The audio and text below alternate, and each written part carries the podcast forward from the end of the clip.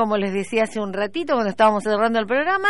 Así que bueno, programa que se rehabilita por un ratito porque en esta radio nos gusta compartir las noticias y nos gusta hacer estos viajecitos a través de, de la palabra de Carlos. Así que contame dónde estás, ya con un pie en el avión. ¿Qué tal Adriana? Muy buenos días. Sí, un poquito atrasado en el informe porque cuando nos comunicamos con vos, sí, Sí. estamos en el aeropuerto de Málaga. Haber pasado unos días muy lindos aquí en esta bellísima ciudad de la Costa del Sol.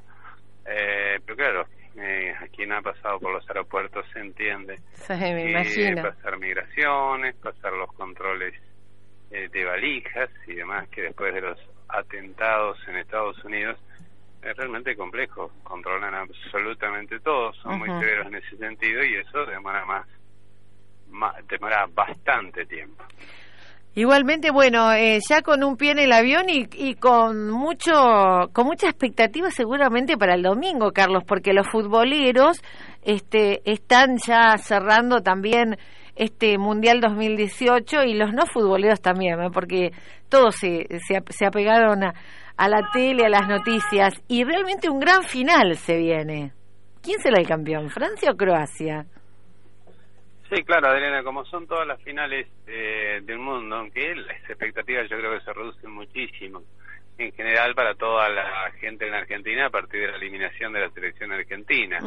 Y después están los otros equipos que uno va balconeando, algún equipo sudamericano, Colombia, Uruguay, que pueden atraer, eh, o hasta el mismo Brasil, aunque no por las con las mismas expectativas, ¿no? En generalmente los argentinos quieren que Brasil pierda. Sí. Y ninguno de esos está, y se ha dado una semifinal eminentemente europea. Tres equipos de los que tuvieron en semifinales seguramente no estaban en los planes de muchos, más allá de que podían estar, ¿eh? No, no es una sorpresa Croacia, no es una sorpresa Bélgica, eh, ni siquiera lo es la misma Inglaterra, que es una potencia futbolística. De todas maneras, de los cuatro que estuvieron en semifinales, quizá el más esperado era Francia, el cual todos mencionaban por plantel, por eh, un presente muy bueno, está poblado de jugadores de jerarquía, todos de muchísima cotización, casi todos esperaban a Francia. Bueno, ayer Adriana tuvimos oportunidad de ver al último clasificado, o sea, al, al otro finalista, Sí. en un partido vibrante entre Inglaterra y, Croaca- y croatas, como todo partido de semifinal, con eh, eh, tiempos realmente definidos, con un muy buen arranque de Inglaterra que convirtió el gol a través de pelota parada, Ajá. algo que trabaja muy bien el equipo conducido tácticamente por Gay, pues es el conjunto inglés, donde se evalúan las maneras de llegar al arco contrario. De los 12 goles que convirtió, el conjunto británico, 9 fueron a través de pelota parada. Bien. Y así arrancó Inglaterra y así pudo llegar al segundo a través de su capitán y goleador, Kane, eh, en un equipo que, en un partido que era de trámite claramente en favor de Inglaterra. Esto ocurrió aproximadamente hasta la media hora, equilibró Croacia y en el segundo eh, tiempo, a partir de eh, el carácter de Perisic, de Perisic eh, con el que llegó el empate con el jugador estrella de este Croacia llamado a ser una de las figuras del mundial, sin duda, y para algunos eh, mejor jugador del mundial, pero todo eso, claro, va a depender del resultado de la final, ¿no? La figura de Modric, la muy buena tarea de Rakitic y la aparición goleadora ya en tiempo extendido de ese gran jugador por personalidad y carácter que se llama Mandzukic. Así, de esa manera, en tiempo extendido, Croacia con justicia porque supo revertir su mal momento en el partido, la primera media hora del primer tiempo, él se convirtió en justo finalista y tendrá que enfrentar a Francia. Un detalle respecto de Croacia, Adriana. El conjunto balcánico, eh, de los tres partidos jugados en instancias eh, decisivas, octavos de final, cuartos de final y semifinal, ninguno de los tres partidos los pudo sacar adelante en los 90 minutos, ninguno lo- ningún partido lo ganó. Dos de los del partido de octavos y de cuartos lo ganó a través de la vía de los penales y ayer el partido también en el tiempo regular había terminado empatado y después en el tiempo extendido el gol de Mandzukic. Eh, y otra particularidad del conjunto croata eh, que, que es el equipo más sudamericano de los europeos, sin duda, ¿Ah, y que se puede trazar un paralelo con Uruguay, que había llegado a la final de los años 30 y en el año 50. Bueno, ahora Croacia, con una población de solamente 4 millones de habitantes, llega nuevamente a la final, va a estar enfrentando a la a la a la gran potencia futbolística en este momento de Francia, partido que se va a jugar el día domingo mediodía nuestro. Sí, mediodía nuestro, va a estar por acá ya. Ajá. Ya puede decirle a su amigo Beto que prepare el asadito. Sí, seguramente, el sábado a la noche. Seguro. Un buen asadito, un corderito. Un corderito, debe extrañar todo eso ya. Seguramente, sí, seguramente el sábado a la noche, después del fútbol de la, de la tarde, del fútbol de la Liga de Veteranos, vamos a estar en lo de Beto, eso no tengas duda. Bueno, eh, hablando de fútbol veterano, escúchame, eh, eh, te mandó saludos Daniel, nuestro cartero, que preguntaba a ver cuándo volvía, se ve que te están extrañando en la cancha. Bueno, contame algo más. Bien, Adriana, una final que em, en principio la favorita es el conjunto francés, en opinión personal, bueno, hasta me atreví a ponerlo, ¿no? Antes de los partidos de semifinales, ¿no? Mm, es difícil dar pronósticos eh, pero lo escribí en una columna para el diario La Voz del Pueblo, que eh, a mí me gusta Francia. En opinión personal, el mejor equipo de este mundial es eh, Francia y bueno, Brasil es un grandísimo equipo eh, que precisamente quedó eliminado en un partido apasionante con Bélgica, pero Brasil también pudo ganar ese partido. Eh, me gusta Francia porque es un equipo muy completo que tuve la posibilidad tuvimos la posibilidad de ver fue el que eliminó en octavos de final a la Argentina. Argentina inclusive hasta en algún momento pasó a ganar el partido 2 a 1 ya hemos hablado mucho de ese partido de una Argentina que decididamente no ligó en este mundial. Y fíjate el calibre de los finalistas. Los finalistas son los dos equipos que le ganaron a Argentina.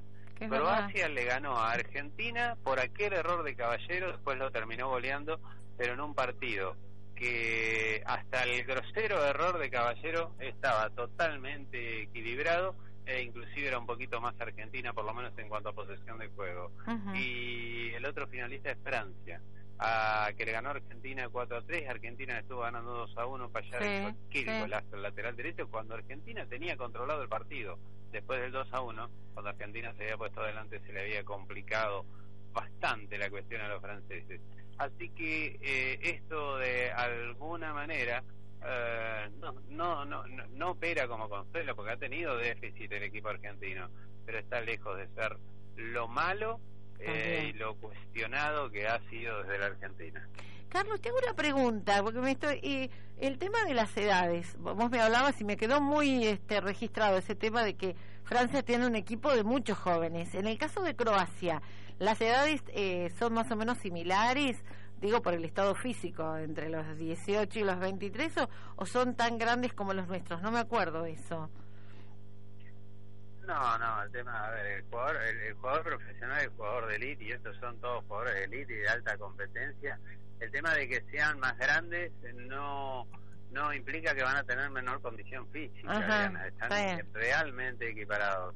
El tema de la edad es, eh, es mejor ser más experimentado, el que tiene más edad, el jugador de más de 30 años, eh, tiene más oficio, tiene más carácter que el juvenil que no está tan acostumbrado a jugar este tipo de partidos de distancia decisiva. Respecto de las edades, Francia es un conjunto muy joven, con un grandísimo de presente y un mejor futuro eh, pero son jugadores que están acostumbrados a jugar partidos complicados. Y del otro lado, Croacia sí, que es un equipo más experimentado, de más edad, su arquero que es un buen arquero, es un arquero experimentado, en la media cancha, eh, Modric, que es jugador de Real Madrid, vaya si tiene títulos ganados, Modric.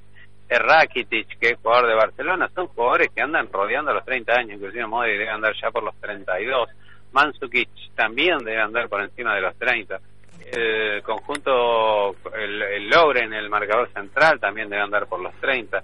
El conjunto croata es más experimentado, pero atención, la condición física, porque los croatas vienen de jugar, tienen un día menos de descanso y además vienen de jugar tres alargues. Tres alargues, octavos, cuartos y semifinales jugaron 120 minutos.